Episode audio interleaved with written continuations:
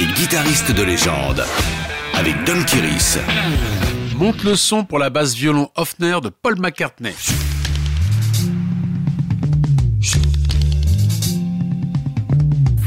Rares sont les instruments autant associés à un musicien en particulier. Cette guitare basse en forme de violon reste à jamais celle de Paul McCartney au cœur de la Beatles mania. Alors qu'il est encore guitariste, Paul se sacrifie pour le poste vacant de bassiste au sein de la formation en contrat à Hambourg en 1961.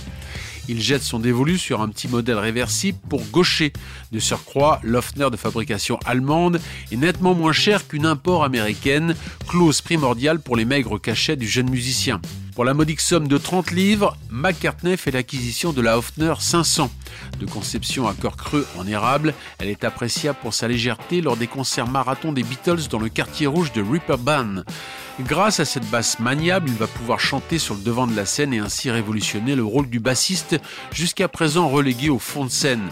Il ne se contente pas non plus de jouer les notes graves fondamentales, il développe un jeu mélodique inédit sur le manche court de sa Hofner. J'ai compris que la basse pouvait modifier un morceau, a déclaré le compositeur, qui va donner toutes ses notes de noblesse à la quatre cordes. Le précieux instrument accompagne McCartney sur tous les enregistrements et les concerts des Beatles jusqu'en 1966. Après l'avoir relégué pendant des décennies au rayon souvenir, Sir McCartney ressort sa Hofner en 2000 lors de ses tournées solo aux allures de jukebox indémodable tout en assurant l'instrument bon marché pour une valeur de 4 millions de dollars.